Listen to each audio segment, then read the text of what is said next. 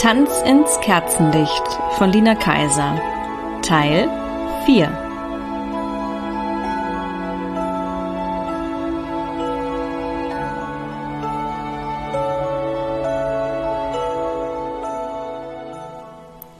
Auf meinem Handy überschlugen sich die Nachrichten. Du bist gekommen, um mir dein Geschenk wieder abzunehmen? Dein Ernst, Katinka? Wie sollte ich das Emilia erklären? Ich hätte alles erzählen müssen, angefangen bei meinen Gefühlen für sie, meiner naiven Hoffnung auf eine zweite Chance für unsere Liebe, bis hin zu Ariane und dass ich nicht den Arsch in der Hose gehabt hatte, ihr die Wahrheit über den Ring zu sagen. Unter Emilias Nachricht häuften sich welche von Ariane, die ich gar nicht erst las. Und darunter fand ich noch eine von meiner nach Berlin gezogenen Freundin Britta. Sie wäre jetzt hier zu Hause bei ihrer Familie, warum ich sie noch nicht besucht hätte weil mir alles zu viel wird. Seufzend legte ich mein Smartphone zur Seite und vergrub mich in meinem Bett. Am Morgen des 24. Dezembers hatte ich noch immer keine Worte für die Frauen, die mich vermutlich alle mittlerweile schrecklich fanden. Ich konnte es ihnen auch nicht verübeln. Ich verbrachte den Tag mit meiner Familie, konnte allerdings ihre festliche Stimmung kaum ertragen. Als Papa und Lea sich vor dem Fernseher über eine schöne Bescherung kaputtlachten, entfloh ich in mein Zimmer und kam erst wieder raus, als wir in die Kirche gingen. Nicht, dass wir besonders gläubig wären, aber in diesem Jahr hatte sich Mama gewünscht, dass wir die Weihnachtsmesse besuchten. In meiner dicken Kleidung saß ich vermummt in der hintersten Reihe, inhalierte Weihrauch und hoffte, es würde sich ein Rausch einstellen. Funktionierte nicht. Von schallenden Halleluja-Gesängen und Orgelspiel getragen, verließen wir nach etwa einer Stunde die Kirche und fanden uns im wehenden Schneegestöber wieder. Während meine Familie zum Auto lief, sah ich den Flocken beim Fallen zu und wünschte mir ein Weihnachtswunder. Dann tippte mir jemand auf die Schulter. Ariane stand hinter mir. Offensichtlich hatte das Universum meinen Wunsch nach einem Wunder missverstanden. Warum hast du dich nicht mehr gemeldet? Ariane. Sie zupfte nervös an ihrer Bommelmütze herum, während ich mit meiner Stiefelspitze ein Loch in den Schnee stieß. Ich verstehe das nicht. Nicht nachdem. Sie hielt ihre linke Hand hoch, zog sich den dunklen Handschuh aus und entblößte so den Ring an ihrem Finger. Ich glaubte mich noch nie in meinem Leben so schäbig gefühlt zu haben wie in diesem Moment. Ich merk doch, dass du mir ausweichst, sagte sie traurig. Ich weiß, begann ich mit schwerer Stimme.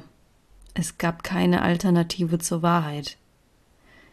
Ich habe mein Geschenk für dich mit einem anderen verwechselt. Der Ring war nicht für dich. Der Erdboden tat sich nicht auf, kein Blitz schoss vom Himmel nieder, nichts wollte mich davon erlösen, in Arianes Blick ihre Hoffnung erlöschen zu sehen. Aber, sagte sie mit bebender Unterlippe, es tut mir leid, war alles, was mir zu sagen blieb. Wieso hast du mich in dem Glauben gelassen? Ich wollte dich nicht verletzen. Und du denkst, das hättest du jetzt nicht? Sie wich meinem Blick aus und schien bemüht, die Tränen zurückzuhalten. Ich wusste nicht, ob ich auf sie zugehen oder doch besser die Distanz wahren sollte. Beides fühlte sich falsch an. Mit einem Ruck zog sie den Ring ab. Ich hatte mich eh gewundert, warum dort 24. Dezember eingraviert war, flüsterte sie, als sie ihn mir zurückgab. Es tut mir wahnsinnig leid, wiederholte ich, doch sie schüttelte den Kopf. Es war, sagte sie, eine schöne Vorstellung. Ihre Augen wirkten leer. Mehr nicht. Hab frohe Weihnachten, Katinka, hörte ich sie noch sagen, als sie mit knarzenden Schritten von mir wegging. Hab auch frohe Weihnachten, sprach ich leise, doch ich weiß nicht, ob sie mich noch hören konnte. Meine Augen folgten Arianes Silhouette, bis sie im Schneetreiben nicht mehr zu erkennen war. Ich zog meine Mütze tiefer ins Gesicht, den Schal direkt bis unter meine Nase. Wie konnte ein Geschenk bloß beides bedeuten? Große Liebe und zerreißenden Herzschmerz zugleich. Wenn ich eines an diesem Weihnachten gelernt hatte, dann war es, dass man sorgfältig mit seinen Geschenken und achtsam mit den Menschen, die man beschenkte, umgehen sollte. Nachdenklich drehte ich den Ring zwischen meinen Fingern. 24. Dezember. Gesegnetes, verfluchtes Datum. Fröhliche Weihnachten, Katinka. Die plötzlich bekannte Stimme ließ mich zusammenschrecken. Deborah sah in ihrem dicken, von Schneeflocken bedeckten Mantel beinahe aus wie ein Schneemann. Oh, du hier, warst du etwa auch in der Kirche? Guter Witz, lachte sie nur. Wir hatten ein bisschen Stress zu Hause und dann musste ich mir die Beine vertreten. An Weihnachten. So ist das manchmal. Ihr war anzusehen, dass sie nicht so cool war, wie sie tat. Ich öffnete meine Handfläche und zeigte ihr den Ring. Wie hast du den denn wieder bekommen? Nachdem ich ihr von meinem Gespräch mit Ariane erzählt hatte, wandelte sich ihre Miene von Überraschung zu Aufregung. Die Arme. Hast du ihre Nummer? Was? Es ist Weihnachten. Ihr wurde gerade das Herz gebrochen. Jemand muss sich um sie kümmern. Als ich Deborah mit Arianes Nummer ausgestattet und von dann ziehen sah, ging es mir zwar immer noch nicht gut, aber durchaus ein wenig besser, denn Ariane würde heute mit ihrem Schmerz nicht alleine sein. Deborah würde gut für sie sorgen. Alle Geschenke waren verteilt. Mama, Papa, Lea und ich saßen auf dem Sofa und stierten auf unsere neuen Habseligkeiten neben den Haufen geknüllten Geschenkpapiers herab. Papa hatte einen neuen Schlips bekommen, den er sich sogleich umband. Mama besprühte sich mit ihrem neuen Parfüm. Lea blätterte in einem veganen Kochbuch. Aus der Stereoanlage besang Bing Crosby die weiße Weihnacht, Mamas Duftkerzen wirkten benebelnd und prickelnde Blowerbläschen stiegen in meinem Sektglas auf. Alles war perfekt für einen rundum vollkommenen Heiligabend. Und doch. Tinka, da ist noch ein Geschenk, riss mich Lea aus meinen Gedanken. Das anonyme Päckchen wartete noch immer unter den Tannenzweigen darauf, von mir geöffnet zu werden. Immer wenn mein Blick darauf fiel, sah ich Arianes enttäuschtes Gesicht vor mir. Kann ich es nicht einfach wegschmeißen, dachte ich laut und erntete dafür nur empörte Blicke und mahnende Worte zum Thema Dankbarkeit.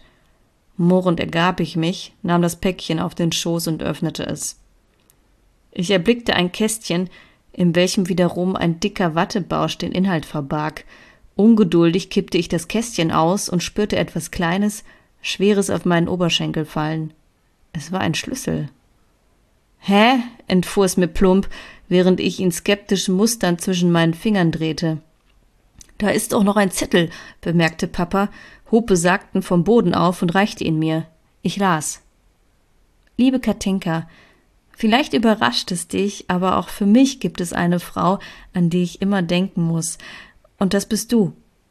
Es würde mich freuen, wenn du diesen Schlüssel zu meiner Wohnung annimmst, denn ich will dich nicht mehr missen. Frohe Weihnachten. In Liebe, deine Emilia. Ich sprang auf. Wie von einem unsichtbaren Sog erfasst, schritt ich zur Garderobe im Flur und ergriff meine Jacke. Du willst weg? sagte meine Mutter, die mir nachgelaufen war und nun in der Tür zum Wohnzimmer stand.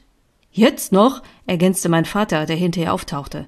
An Heiligabend? sagte Lea und komplettierte das Gespann, das mich musterte, als hätte ich den Verstand verloren. Ich muss Emilia den Ring bringen, sprach ich wie ferngesteuert, während ich mir die Schuhe zuschnürte. Kann das nicht bis morgen warten?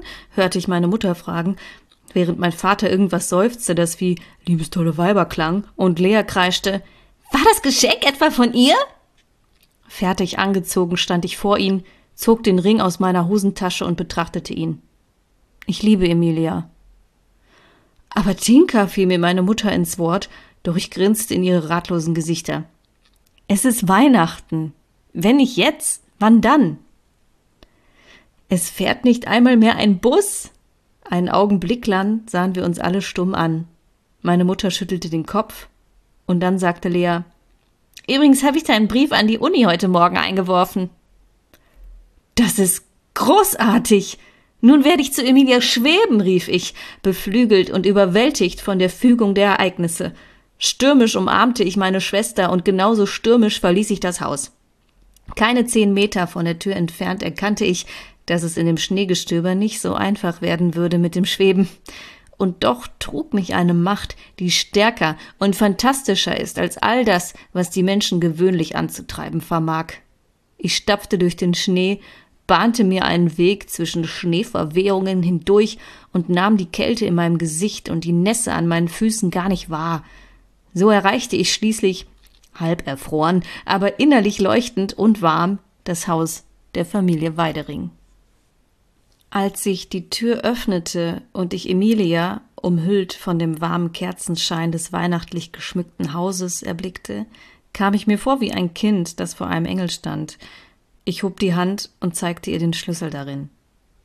Willst du ihn mir wiedergeben? fragte sie. Nein, nein, ich, ich habe auch ein Geschenk für dich, antwortete ich. Jetzt doch? Eigentlich hatte ich es schon die ganze Zeit. Oh, Emilia, ich war so eine Idiotin. Sie bat mich hinein, und ich folgte ihr die Treppen hinauf in ihr Zimmer. Kaum schloss ich die Tür hinter uns, sprudelte es aus mir heraus. Ich erzählte ihr die Geschichte des Rings und von der Verwechslung mit Arianes Geschenk von Anfang bis Ende, während sie mit nahezu versteinerter Miene meinen Ausführungen folgte. Schließlich zog ich den Ring hervor. Der ist für dich. Ich, ich weiß, dass ich Mist gebaut habe. Ich wollte dir unbedingt etwas total Romantisches schenken und als das nicht geklappt hat, habe ich mich gar nicht mehr getraut, dir unter die Augen zu treten. Verschämt blickte ich zu Boden, während ich Emilia den Ring entgegenhielt. Sie schritt auf mich zu, ignorierte das Schmuckstück und hob mein Kinn an, so dass wir uns in die Augen sahen. Das schönste Geschenk, das du mir überhaupt machen konntest, ist, dass du hier bist, sagte sie. Als ihre Lippen meine berührten, ertönten Fanfaren und Engelschöre in meinem Herzen. Ich liebe dich. Ich liebe dich auch, hauchte ich in einer Mischung aus Überwältigung, Erleichterung und Glückseligkeit. Emilia nahm den Ring aus meiner Handfläche und streifte ihn über. Wunderschön, Katinka, wobei ich mich auch sehr über das Busenmemory gefreut hätte. Wir lachten. Dann fielen wir uns in die Arme und wiegten uns zu der Musik, die von unten hinaufschallte. Es war Last Christmas, und glücklich wie nie tanzten wir im Licht der Kerzen.